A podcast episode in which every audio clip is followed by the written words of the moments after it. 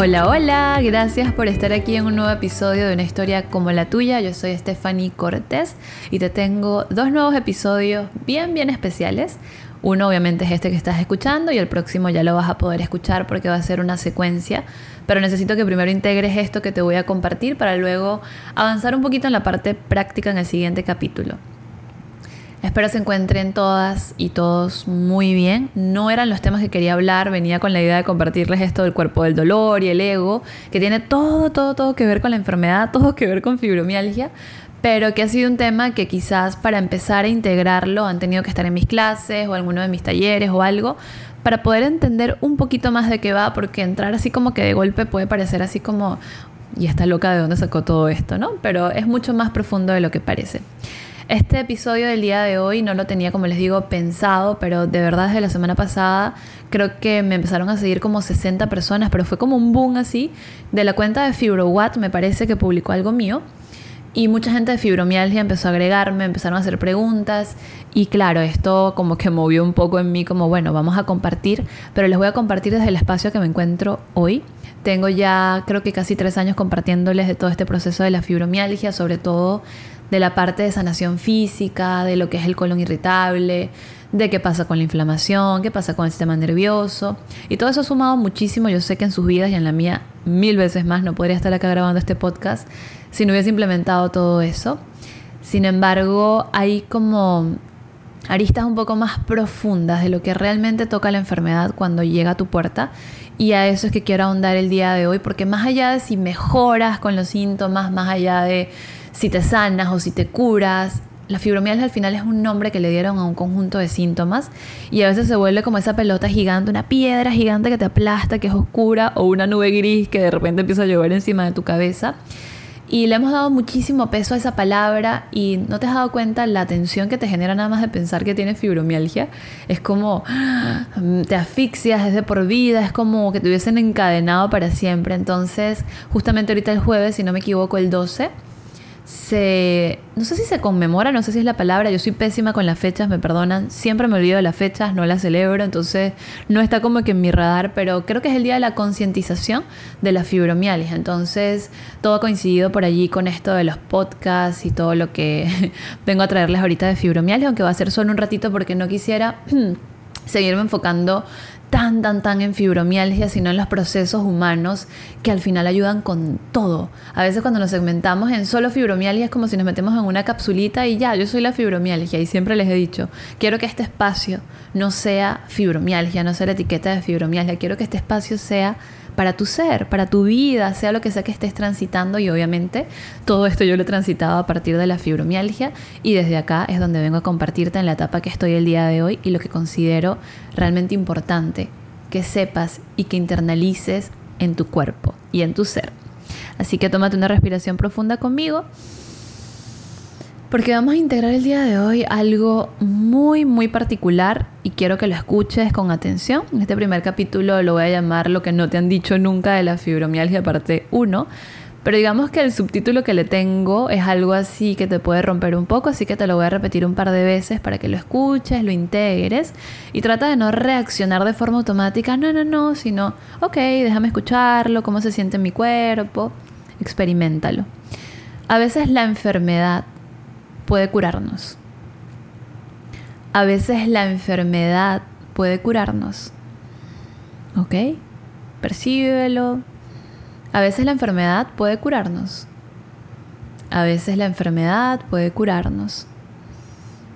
No te lo cuestiones tanto, la mente dice por qué, más o menos que tiene esto de sentido, no puede ser. Reactividad por todos lados. Una mente reactiva no da espacio para sentir, y abrirse a otros puntos de vista, que no necesariamente tiene que ser lo de los demás, sino de la vida misma de cosas que te está mostrando. Entonces, a veces la enfermedad puede curarnos. Ese va a ser, digamos, que la esencia de este capítulo. Como les estaba comentando al inicio, no me quiero meter más en todo este tema de, de la condición y de dónde viene y qué dicen los médicos. Para eso tienen mi audiolibro, que no sé si les mencioné al inicio, creo que sí eh, Cuatro pilares fundamentales para vivir con plenitud la fibromialgia está en YouTube y también está acá en mi podcast. Es un audiolibro que me baso exactamente en las relaciones interpersonales, en cómo manejar el tema de la alimentación. No te doy exactamente qué hacer porque yo no estoy en tu cuerpo, yo no tengo tu condición. Por más que tengamos la palabrita fibromialgia etiquetada en la frente, no quiere decir que lo que a mí me funciona te funciona a ti, pero sí hay puntos como Mm, en común que claro, cada quien los desarrolla a profundidad. Entonces tienes allí ese apoyo de mi audiolibro, así que por favor escúchalo. Y tal vez si no has escuchado eso de mí y vengo a hablarte de esto, te puede parecer un poco como que, ¿qué? ¿Qué está hablando? Pero bueno, los que han estado ya en mis clases, ya han estado en mis talleres, en mis clases para fibromialgia, tienen un poquito más integrado todo lo que les voy a, compartir ahorita y también han recorrido un camino que les ha llevado a ese lugar profundo, así que no te me vayas a estresar si no lo captas, si no lo entiendes. Y acuérdate que no se trata de hacerlo desde la mente, sino de integrarlo hacia el cuerpo y ver cómo se siente. ¿Ok? Quiero contarte que desde este espacio cuando hablamos de que la enfermedad puede curarnos, es una sanación que nace a partir de justamente de observar que entre estímulo y estímulo que nos trae la vida, siempre tienes ese stop, esa respiración donde puedes hacer las cosas de forma diferente o desde donde puedes observar. ¿Te acuerdas de la observadora amorosa? Ser la observadora amorosa de tu experiencia. Entonces, entre tantas cosas que nos pasan en la vida, que esto, que aquello, que el accidente, que la pareja, que la enfermedad, pa, pa, pa, donde toda la vida parece un desastre y tú dices, no tengo ni tiempo de respirar, siempre recuerda que entre ese espacio de cada uno de los estímulos tienes un proceso para poder respirar y responder. Y eso toma un segundo. La conciencia vuelve en ese segundo, es decir, ah, ok, llegó la enfermedad, aquí está. ¿Qué me quiere decir la fibromialgia? No es para que te pongas a hacer un trabajo profundo de, claro, la fibromialgia vino a enseñarme, ta, ta, ta. No, es sencillamente darte cuenta, cuando estás transitando por todo esto, qué se está generando en ti en vez de responder con tus patrones automáticos de negación, que es lo que todos los seres humanos solemos hacer en automático, sobre todo cuando ocurre algo que no nos gusta o no está dentro de nuestro radar de lo común y aceptable que viene dependiendo de nuestra cultura. Hay culturas donde enfermarse es que no te cuidaste y que eres lo peor del mundo. Imagínate en este mundo de el wellness y tienes que ser healthy, fit. O sea, enfermarte es como, o sea, por favor, fue que te descuidaste y no meditaste. Entonces es muy, muy raro. Pero es muy bueno que te abras a la perspectiva de reconocer que siempre vas a tener un espacio entre cada una de las cosas que te pasen para hacer conciencia y observar las cosas. ¿Qué pasa con este espacio? acá es donde podemos ver algo súper importante y esto, si te vas a llevar algo del podcast, creo que me gustaría que te llevaras esta parte. Algo que comienza siempre es algo que termina. No queremos aceptar que hay vida y muerte incluso dentro de nuestra propia vida. Creemos que la vida es un proceso infinito y que no existe la muerte y por eso lo negamos tanto y no lo hablamos.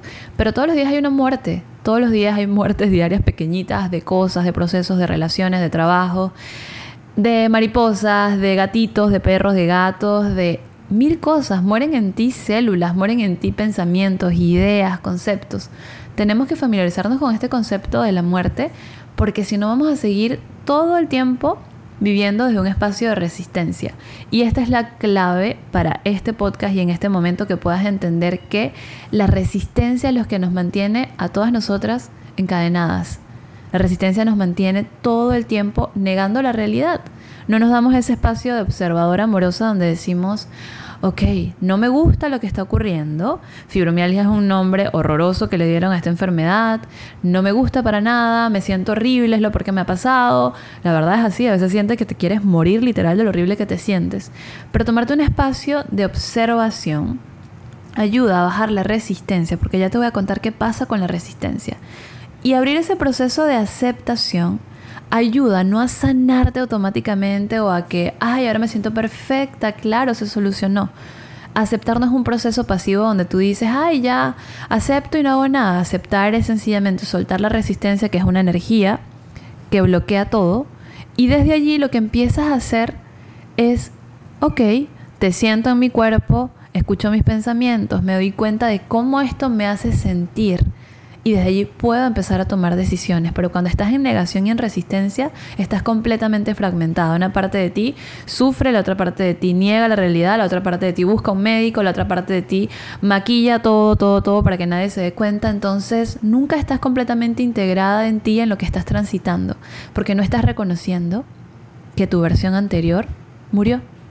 Y eso es como, ¡ah, qué horror! Y qué loca Stephanie que dice eso así de la nada. Pero es así, yo, aunque tengo la misma esencia, no soy la misma persona. O sea, mi forma de, pensar o de percibir la vida o lo que yo quería hacer cambió por completo. Me lo quebró en mil pedazos.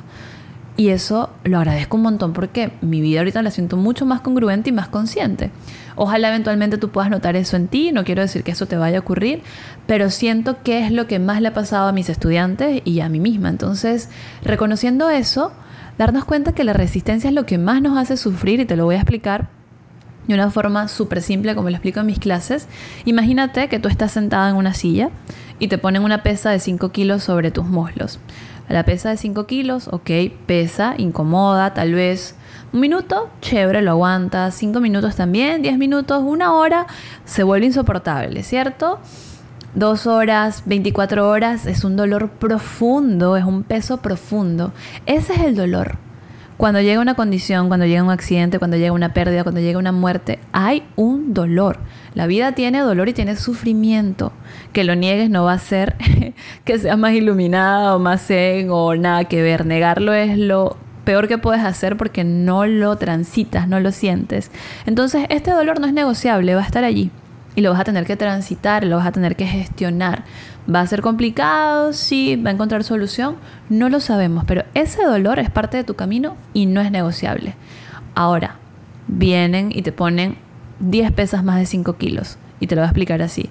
Empiezas tú mentalmente con la fibromialgia.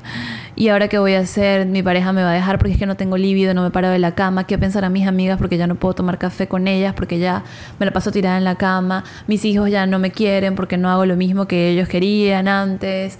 Me quejo demasiado, entonces la gente se va a alejar de mí.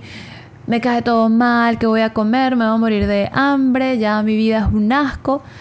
Pap, pap, pap, pap, pap. Es como si hubieses montado 20 pesas de 5 kilos. ¿Cuánto pesa ahora tu dolor? tienes como 100 kilos de dolor encima. Se vuelve muchísimo más insoportable. La fórmula que yo les explico a mis estudiantes en clases es que el sufrimiento es igual al dolor más la resistencia. Cada uno de esos pensamientos que tú pones en tu mente de, ¿y ahora qué me va a pasar? ¿Y por qué no sé qué? Mi esposo me va a dejar y no puedo conmigo, me voy a poner de esta forma y me van a abandonar. Eso es la resistencia que sumada al dolor que ella tiene genera completamente sufrimiento y es un círculo vicioso del cual es muy difícil de salir. Todos hemos estado allí, enfermos o no enfermos, divorciados o no divorciados, lo que sea que hayamos transitado, todos hemos estado allí porque el patrón de la mente constantemente es justamente eso, recordarte todas las cosas que pueden afectar tu vida. ¿En qué sentido? Todos tenemos el mismo miedo infundado profundamente, el quedarnos solo o quedarnos solas. ¿Qué pasa? Si tú piensas y te preguntas cinco veces por qué haces las cosas que haces, eh, por qué, mm, no lo sé, trabajo donde trabajo, sí, porque me gusta, me apasiona, soy abogado y me gusta defender a la gente, pero realmente ¿por qué lo haces? Bueno, porque gano bien, me gusta, ta, ta, ta.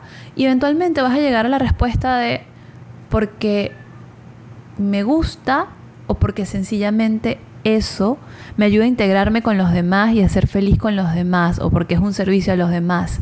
Hay muchas cosas que vas a empezar a encontrar dentro de ti que todas radican en ser aceptada y esto no está mal. Quiero que entiendas que es natural. Si no somos aceptados tenemos pánico. Tenemos miedo a no pertenecer porque creemos que nos vamos a quedar solos y quedarnos solos implica muerte. Cuando empiezas a transitar este proceso de la muerte desde el sentir, y no te quiero decir que estás preparada para morir para nada, pero integrar las pequeñas muertes tuyas, las pequeñas muertes en todos los sentidos, eres mucho más libre porque entiendes que tu mayor miedo es la muerte y la muerte implica quedarte sola, incertidumbre, abandono y cómo actúas escondiendo todo en tu vida para sencillamente no experimentar esa incomodidad.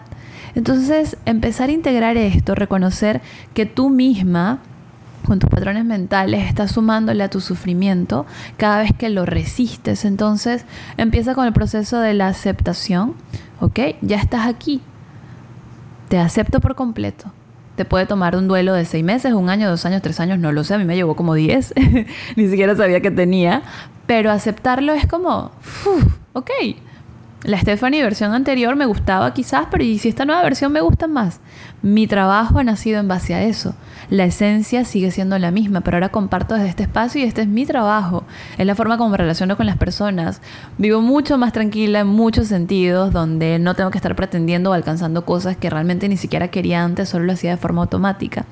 Entonces, aceptar esa pequeña muerte de lo que tú creías que eres y abrirte a esta nueva posibilidad que se abre, que parece súper oscura, gris, horrible, espantosa, puede abrir una ventana iluminada dentro de ti que puede ser interesante. Así que no voy a decirte que vas a solucionar tus problemas, pero ¿qué pasa si miramos hacia ese espacio y empezamos a respetar el ciclo de la vida y de la muerte? Donde reconozcamos que sí, partes de nosotras van a morir, mueren con cada relación que tenemos, mueren con cada duelo, con cada mudanza, mueren con muchas cosas que se te van a quebrar y ese es el proceso de la vida. De verdad, antes decía, ojalá todo pudiese ser constante, pero ahora digo, no, ojalá nada. Realmente, vida, muéstrame qué es la vida en sí. Ya no quiero autoengañarme, ya yo no quiero vivir bajo esa venda constante de, claro, es que ojalá y todo se mantenga constante cuando yo sé que la vida es impredecible e impermanente. Esas son las leyes naturales de la vida, así como la ley de la gravedad. Entonces todo toma un poco más de sentido. Y depende de cómo quieras ver esto, si eres una persona que practicas alguna religión o tienes alguna creencia en Dios, es confiar en esa energía y ser sostenida en ese espacio y decir, ok, lo he escuchado de muchas personas, creo que católicas, o en realidad de muchas personas que, que están más metidos hacia las religiones este, occidentales que nacieron del catolicismo. En la parte de Dios, tú sabes más que yo, confío plenamente, me, me rindo, me pongo al servicio. Y tiene mucho sentido hacer esto porque al final, hagas lo que tú hagas, no vas a poder sostener absolutamente nada. Es como agarrar arena con tus manos y pretender que se quede adentro. Se te va a desbordar. Y no pasa nada. Esa es la vida en sí. La cosa es que desde la mente, desde nuestra mente egoica, que ya lo voy a hablar la semana que viene, tenemos el concepto de que todo lo podemos sostener y controlar.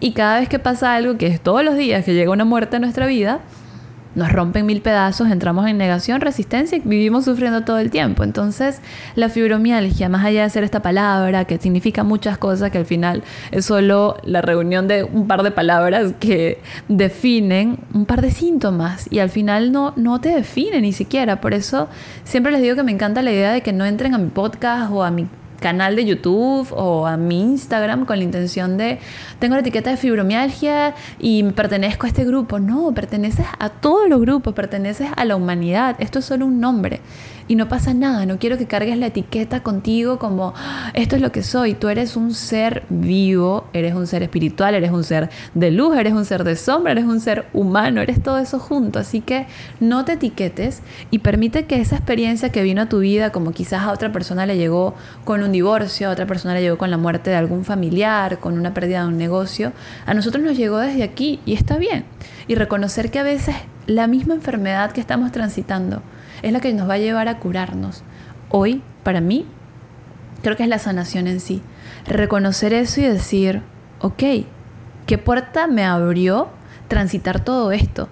Porque me puedo quedar en el pasado y en la negación y en el no querer ver adelante. Es como tener una puerta abierta que está algo afuera, muy blanco, iluminado, y mirar siempre hacia atrás, hacia lo oscuro que ya conoces y tener miedo a abrir la puerta y dar ese paso, ¿sabes? ¿Qué te parece si abrimos la puerta y damos un paso adelante en vez de quedarnos en el pasado, en lo que yo fui, en mi versión anterior, en seguir maquillando todo para seguir pretendiendo que eres la misma de antes cuando no es así? Y qué increíble que no sea así. No es porque vas a ser una mejor o peor versión, sino que son los mismos procesos naturales de la vida. Respetemos el ciclo de la vida. Partes de ti van a morir. Murió el proceso de adolescencia, te convertiste en una mujer adulta. Si fuiste mamá, imagínate el ciclo. ¿Por qué quisiéramos quedarnos a los dos meses de embarazo y que dure toda la vida? No sé si tiene sentido lo que digo, pero ojalá. Y lo veo de esa forma. Es como, ¿por qué no respeto los ciclos de la vida? y transito lo que me está ocurriendo. No tiene por qué todo en la vida ser bello, agradable y perfecto, cuando en realidad nada lo es pero la belleza está en los ojos que miran. Entonces abre esa puerta, da ese paso y mira a tu alrededor y empieza a darte cuenta qué estoy viendo yo ahora, qué destapó en ti la enfermedad, qué sacó de ti la enfermedad. Y a veces decimos, no, esta enfermedad sacaba lo peor de mí, pero eso estaba dentro de ti. La ira estaba dentro de ti siendo cocinada hasta explotar. La frustración, la rabia, la tristeza, la envidia, todo. A mí la enfermedad me movió en todos los sentidos. No es solo lo que es la enfermedad y lidiar con ella, es todo lo que hay dentro de ti como ser que empieza a explorarse y a salir. Y hay algo fascinante que ojalá no suene tan descabellado porque tiene demasiado sentido. Las cosas necesitan sentirse y salen eventualmente a través de una enfermedad o a través de un conflicto para ser sanadas yo vi mucho mi envidia, yo vi mucho mi abandono y todo esto me ayudó a darme cuenta que yo sentía mucho abandono desde niña. Pero era porque yo misma me abandonaba. Me sentía rara, que nadie me entendía, nadie me escuchaba, me volvía retraída, entonces yo decía, mejor me quedo en mi aislamiento. Pero entonces yo misma me aislé y me aislé de la gente. Aislé a la gente también de mí. Yo misma me abandoné, me vi como yo la rara, entonces también me metí en una esquina y me dije, no te voy a ver. Y seguí andando y así. Y para mí, ir hacia esos espacios, ni siquiera en terapia, que lo he hecho N cantidad de veces, ahora lo veo de verdad casi que todos los días. Ya estoy en un proceso personal en el cual le digo a Dios, Dios, ya no me quiero autoengañar con nada, no tengo tiempo. Enséñame todo lo que tengo que ver, todo lo que tengo que sanar, porque desde allí Estoy actuando hacia mi vida en todos los sentidos y ando lastimando gente y proyectando todas mis cosas. Y ojo, esto es un trabajo de toda la vida y no sé si ni siquiera llegue al 1%. No se trata de llegar a un proceso de perfección ni nada. Se trata de vivir el proceso y de transitarlo. Y por eso hoy quiero dejarte estas preguntas nada más hasta que vuelvas, vuelvas a escuchar, bueno, si quieres este o hasta que te grabe el próximo, que espero que sean entre estos dos, tres días. Pero necesito que integres esto primero y no en la mente, sino en el cuerpo, en la experiencia del ser, en cómo se siente, en el si toma sentido, en el sanar, sintiendo. Sentir para sanar, sentir tus emociones, sentir la ira, la frustración, sentir el dolor en tu cuerpo, dejar de resistirlo. Si ya hemos pasado N cantidad de años aguantando y no quiero ver el dolor y esto es lo peor del mundo y no, relájate en el dolor, siéntelo, cómo se siente, quema, arde, pica, qué despierta en ti, miedo, angustia, qué pensamientos se detonan, frustración, me voy a quedar sola, lo que sea que puedas sentir, déjalo estar. No va a pasar absolutamente nada malo. Lo que puede pasar malo, entre comillas, siempre va a ser la resistencia que te mete en este loop que no sales. Cuando lo sientes, ya no lo resistes, lo aceptas y le das espacio a que vaya sanando poco a poco. Para esto también tienes un montón de técnicas, un montón de terapeutas para que te sostengan en un inicio es una crisis existencial horrible, yo lo viví, me quería hasta morir, o sea, no siento que hoy, tal cual termines este podcast, puedas hacer ese proceso completamente sola, pero eventualmente lo vas a poder hacer, así que confía en ti misma y en tu propia fortaleza, que no viene de la mente y de todo lo que puedes hacer o todo lo que puedes aguantar, sino de justamente sentir para sanar. Pregúntate también, ¿qué brotó de ti a partir de tu enfermedad? ¿Qué brotó? ¿Qué, ¿Qué es eso que te tiene la mente divagando? Tú solamente sabes qué está en tu mente, desde dónde estás actuando. La mayoría de nosotros nos ponemos muy de mal humor, pero creemos que los seres humanos somos tan simples como sencillamente, ah, dijo esto porque quiso o hizo de esta forma porque así lo vio. No necesariamente, la mayoría de nosotros tenemos un conflicto existencial interno y actuamos y decimos cosas en base a cómo proyectamos. Te lo voy a dar como un ejemplo. Cuando yo empecé a estar súper mal, yo sentía que todo el mundo me observaba, me sentía juzgada por todo, yo estaba hiper reactiva porque yo tenía algo que esconder. Literal estaba escondiéndome a mí misma para que nadie se diera cuenta que yo estaba enferma, que yo me sentía mal y tenía que aguantar todos los síntomas porque me daba vergüenza ser yo y sentirme como me sentía. Entonces, darme cuenta de eso es sanar un poco a tal persona en mi trabajo. No era que me estaba criticando, era que yo estaba tan en supervivencia y tan metida en que no vean nada que cualquier mirada, ya yo la veía como que me estaban explorando. Entonces vas dándote cuenta de eso y dices, wow, ¿qué brotó de mí? Está brotando mucha inseguridad, mucho miedo, mucha rabia con tal persona. Todo ese tipo de cosas la vas a empezar a ver y no porque estés loca y no porque tengas que hacer un proceso de sanación, porque te vas a dar cuenta de que tienes miles de cosas que sanar y chévere. Eso es un proceso que te puede llevar toda la vida y chévere. Tal vez ni siquiera sanes el 1% como te dije, pero por lo menos darte cuenta que es una forma de transitar más amorosamente todo lo que estás pasando. Porque ya está aquí.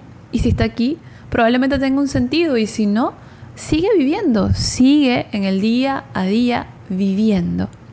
Otra pregunta que te puedo dejar es, ¿por qué sigo queriendo unir las partes de mí que se rompieron? Imagínate ese jarrón que se rompe en pedacitos. ¿Ya? ¿Se rompió? Tal vez no lo quieres dejar allí, chévere, hay gente que lo bota, normal. Hay gente que lo empata y le pone peguita y le pone cosas nuevas. Hay un tipo de arte que creo que, no me acuerdo cómo se llama, creo que es japonés, que lo pegan con oro. Porque es una nueva versión y está bien. Pero no pegues las mismas partes de ti pretendiendo encajar en el modelo que eras tú anteriormente.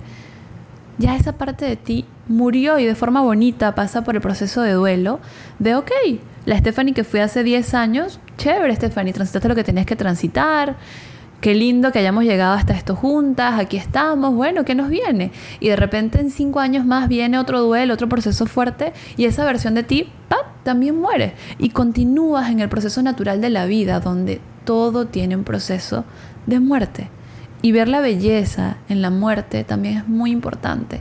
Salgamos de la mente cuadriculada que nos han establecido socialmente de la muerte es un tabú, qué horror esa palabra. Date cuenta todo el poder energético que le has dado a las palabras. Fibromialgia debe ser como una bola gigante que te aplasta, que tiene cachos y todo lo demás y que viene a amedentrarte, no lo sé. Y muerte es la cosa más oscura, gris, terrorífica del mundo. Ver las sensaciones en tu cuerpo. Entonces, Vamos a ralentizarnos, vamos a suavizarnos y permitir integrar estas palabras y darles nuevos sentidos. Cuestionarnos y preguntarnos amorosamente, ¿qué brotó de mí con todo esto? Dios mío, esto está saliendo de mí, ok. Guíame a transitarlo. ¿Desde dónde estoy actuando?